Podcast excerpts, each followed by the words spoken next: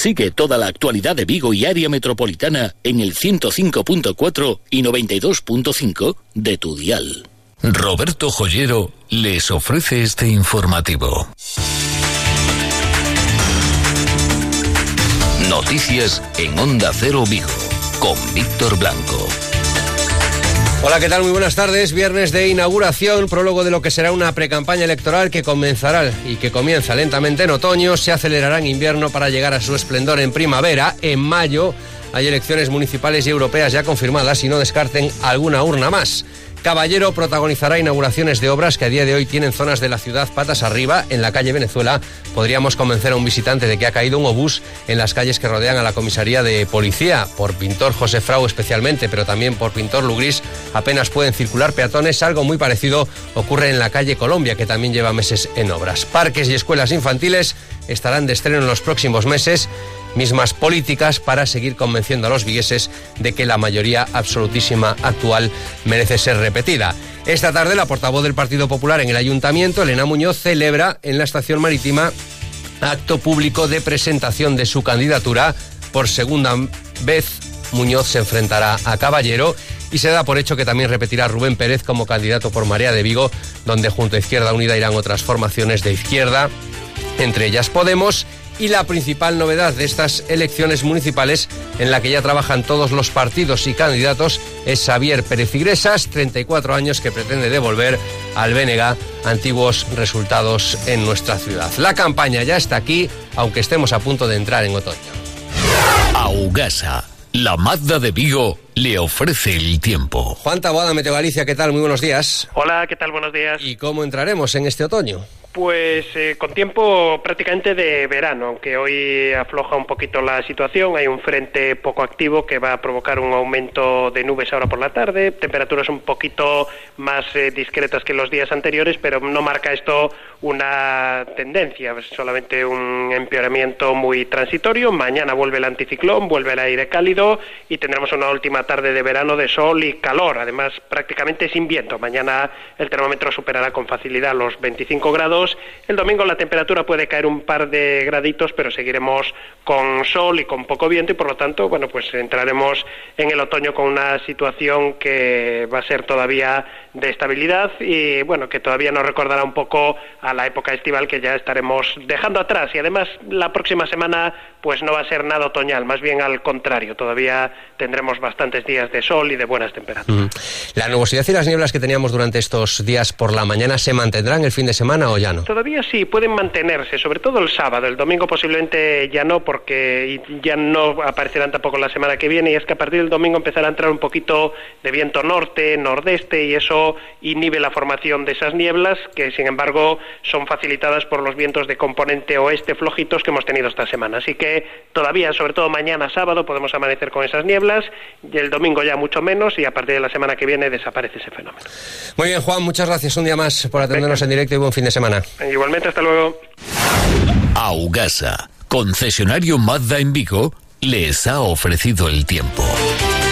Buenas noticias económicas para Galicia. La facturación de la industria se incrementó el pasado mes de julio un 15,5% con respecto al mismo mes del año pasado. Otro dato positivo, en el primer semestre de este 2018 las ventas en el exterior crecieron un 10%.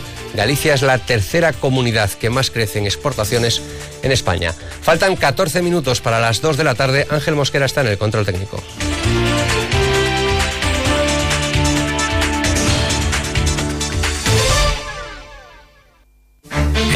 1978, Roberto Joyero trajo a Vigo el modelo de la nueva joyería y relojería propia de las principales capitales europeas. Hoy ha vuelto a hacerlo con el mayor y más moderno espacio de exposición de las firmas más exclusivas. Descubra el concepto de la nueva joyería en Roberto Joyero. Roberto Joyero, en Velázquez Moreno 3234, Vigo. Con Alcampo ahorra y vive mejor. Las mejores ofertas del día en productos frescos. Hoy y mañana tienes filetes o entrecot de aguja de ternera al kilo a 6,95 euros y sandía rayada al kilo a 0,39 euros. Y además disfruta de tu compra online al mismo precio que en tu hiper. Descúbrelo visitando nuestra web alcampo.es. Con Alcampo ahorra y vive mejor. Si dices Seat Ibiza, me compro uno. ¡Piripas, piripas, piripas! Eh, lo ha dicho, ¿no? Si lo que realmente quieres es el nuevo SEAT Ibiza, deja de buscar excusas y llévatelo ya por 9.990 euros, con 5 años de mantenimiento, asistencia y garantía. Y este mes en toda la gama SEAT aprovecha las ofertas exclusivas en unidades limitadas. Ven a visitar nuestras nuevas instalaciones Coperbit SEAT en Avenida de Madrid 197 Vigo. Ya está abierto el nuevo aparcamiento junto al Hospital Álvaro Cunqueiro, aparcamiento construido por el Ayuntamiento de Vigo y de uso gratuito de momento para los vigueses y también para los no vigueses. 400 eh, plazas que se ponen a disposición de los que tengan que ir al Hospital Álvaro Cunqueiro. El alcalde Abel Caballero reclamaba hoy una vez más a la Junta de Galicia que tome la misma medida, es decir, que el aparcamiento que hay actualmente en el Hospital Álvaro Cunqueiro, bajo el Hospital Álvaro Cunqueiro, sea también gratuito y si no, pues tomará medidas como ya las ya anunciadas en su momento, que es que solo los vigueses puedan acceder gratuitamente al parking construido por el Concello. Yo confío que la Junta ponga su aparcamiento gratis. A mí no me gusta cobrarle a los ciudadanos de fuera de Vigo, no me gusta. Es la Junta quien me obliga. ¿Si no lo hace? Si no lo hace, tomaré las decisiones para que los ciudadanos de Vigo lo tengan gratis y los demás tengan el mismo tratamiento aquí que en el aparcamiento de la Junta. No hay negociaciones No, no, habrá, habrá, ya lo, eso lo dije, ¿verdad? Si algún ayuntamiento ofrece contrapartidas a los ciudadanos de Vigo, yo llegaré a acuerdos, ¿verdad? Pero hombre, los que están encantados, como el alcalde de Redondela, con que sus ciudadanos paguen aparcamiento en el aparcamiento del hospital de la Junta de Galicia, supongo que no me pedirá a mí que con el dinero de Vigo se lo dé gratis a los de Redondela. O a ver si el alcalde de Redondela cree que la Junta puede cobrar y el ayuntamiento de Vigo no.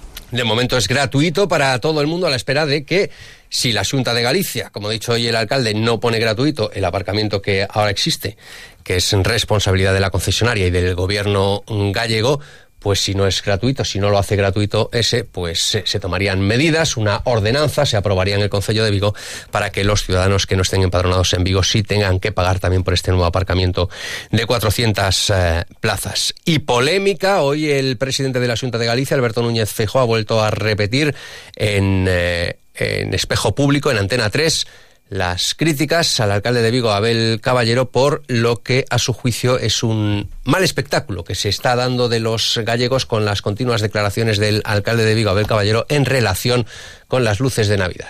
Vai necesitar moitos shows eh, e moitas máis bombillas para poder eclipsar as súas responsabilidades eh, no otorgamento da licencia. E a min os shows e as bombillas non me producen ningún efecto, salvo lamentar as chirigotas que se fixeron dos galegos en moitísimos programas nacionais, que me parecen absolutamente injustas. Os galegos non somos como alcalde de Vigo. Somos xente seria e, dende logo, non, nos, me parece de ningún xeito admisible que se fagan chirigotas como consecuencia de unha actitude lamentable de un galego en relación con todo un pobo. E eso o lamento profundamente. Y el alcalde de Vigo, Abel Caballero, ha vuelto a decir que el presidente de la Xunta de Galicia cada vez que sale en un medio nacional es para atacar la ciudad de Vigo y en este caso concreto para atacar al turismo que podría venir aquí para presenciar el espectáculo de las luces navideñas. ¿Saben quién habla contra las luces de Vigo en Navidad para toda España y por tanto contra Vigo? Feijó. Feijó. Es Feijó el que esta misma mañana estaba hablando que esto de las luces de Vigo no sé qué tiene que ver con la política. No, tiene que ver con Vigo y que a nosotros nos gusta en Vigo tener luces y las queremos tener, pero queremos que toda España sepa, y bien sabe Dios que ya toda España lo sabe, que, que vamos a tener unas grandes luces y que queremos que venga. Nosotros somos gente muy hospitalaria y queremos que venga gente aquí, hacernos amigos de ellos, pero tener un, un, gran mes y medio turístico como tuvimos en las Navidades del año pasado. Y hoy a partir de las siete y media, precisamente con la presencia del presidente de la Junta de Galicia, presidente del Partido Popular de Galicia también, Alberto Núñez eh, Feijo, se presenta a la ciudadanía de forma oficial la candidatura de Elena Muñoz como candidata a la alcaldía en las próximas elecciones de mayo por el Partido Popular. Dedicar en cuerpo y alma en estos próximos eh, prácticamente nueve meses que nos quedan hasta las elecciones municipales, en convencer, en pedir su confianza, en decirles que creemos que otra forma de hacer política es posible, que queremos un Vigo que cuente con todos, un Vigo que sea para todos, un Vigo que esté abierto a todos. Todos los días a partir de las 2 menos 20 de la tarde, Noticias Vigo, con Víctor Blanco y Luis Ferreira. ¿Hasta dónde llega la responsabilidad de un profesor sobre posibles problemas o control de parámetros de la salud de sus alumnos? En varios países europeos y en nueve comunidades autónomas en España ya existe la figura de la enfermera o el enfermero escolar. Una sentencia a raíz de un caso planteado en Vigo por un docente vuelve a poner el asunto de actualidad. Colectivos de profesores y el sindicato de enfermería reclaman a la Junta que dote a los centros educativos de personal sanitario. La secretaria general de SATSE Galicia es Carmen García Rivas. Esto viene a raíz de una sentencia que habrá otras, en donde un, un profesor de Vigo precisamente eleva a la Consejería de Educación pues una serie de preguntas al respecto de hasta hasta dónde llega la voluntariedad de la actuación de un profesor ante una situación de un de una descompensación, en este caso era un niño diabético, de una descompensación y de un y de una administración de un de un producto medicamentoso, ¿verdad? Bien.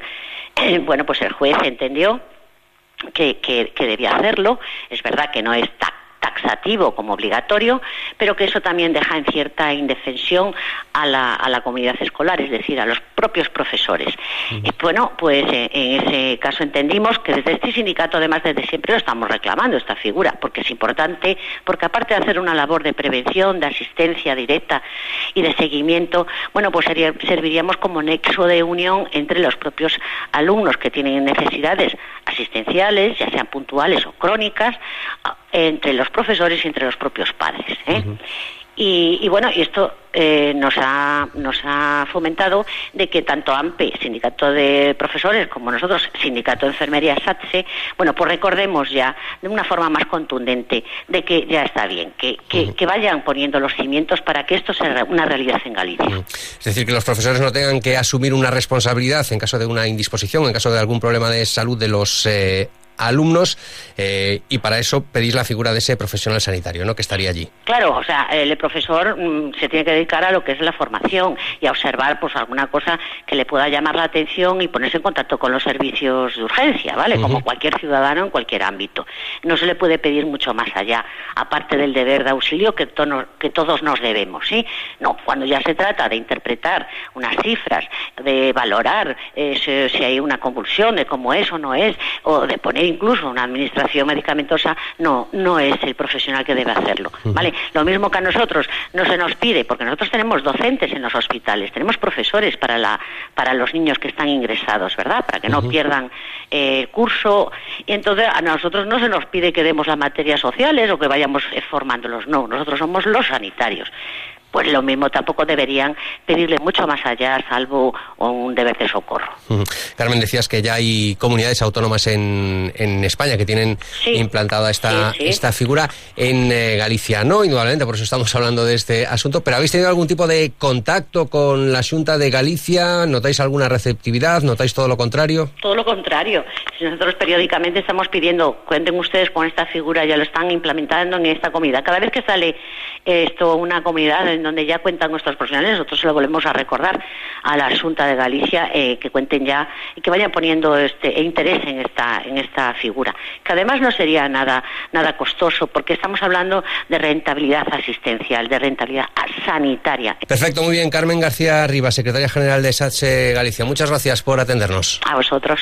Y precisamente la Junta de Galicia ha dado ya autorización para que el Ayuntamiento de Vigo pueda realizar las obras en la Puerta del Sol. Ya saben ustedes ese túnel bajo la Puerta Puerta del Sol y también esas eh, escaleras que enlazarían Carral con la Puerta del Sol. Dice el delegado de la Junta, Ignacio López Chávez, que esto demuestra que las acusaciones del Concello de Vigo y del alcalde de que la Junta paraliza obras municipales son falsas y que lo único que se hace es seguir los trámites para garantizar aquellas zonas sensibles por asuntos de patrimonio que se cumple con la normativa y que no se producen destrozos. El túnel de, de la Puerta del Sol también se autoriza esa obra se autoriza esa obra, se exigen sondajes arqueológicos porque es una zona de especial sensibilidad patrimonial, se autoriza, eh, eh, se había autorizado ya y únicamente existían dos elementos en los cuales se había pedido mayor información al ayuntamiento, una chimenea, eh, que se colocaba, que se autoriza esa chimenea, y después una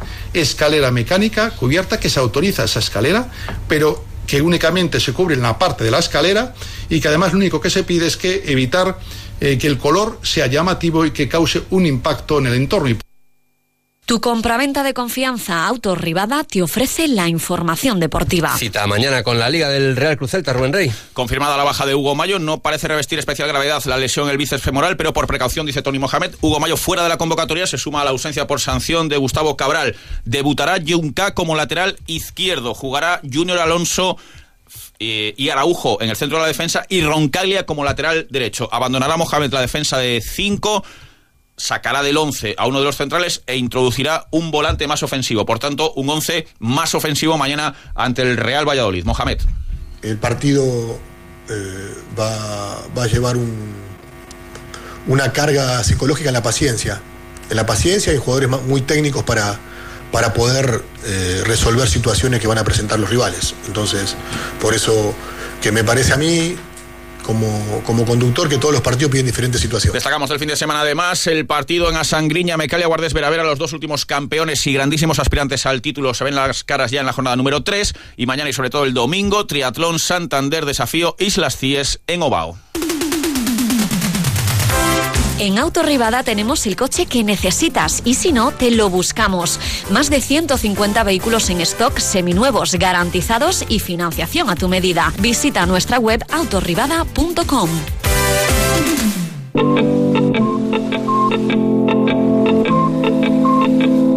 En la periferia brillante de una galaxia mediana, en medio de un mar oscuro, donde flota nuestro mundo vienes a rondarme como los nueve planetas. El festival, el festival Sin Sal, con un éxito indiscutible durante el verano y que se celebra en San Simón, tendrá una versión, digamos, más reducida también en la ciudad de Vigo y durante el otoño y se celebrarán conciertos en lugares como el Museo del Mar o astilleros como Cardama o como Freire. Sin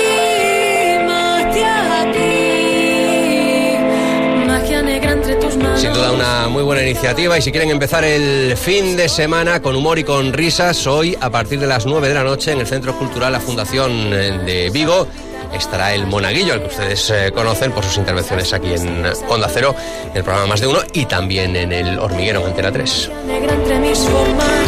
El Monaguillo que presenta el espectáculo Solo lo veo yo. Fresco el aire que me canta. Tendremos un fin de semana casi casi veraniego, según nos ha dicho Juan Taboada desde Meteo Galicia. Llegan las noticias de España y del mundo. Muy buenas tardes.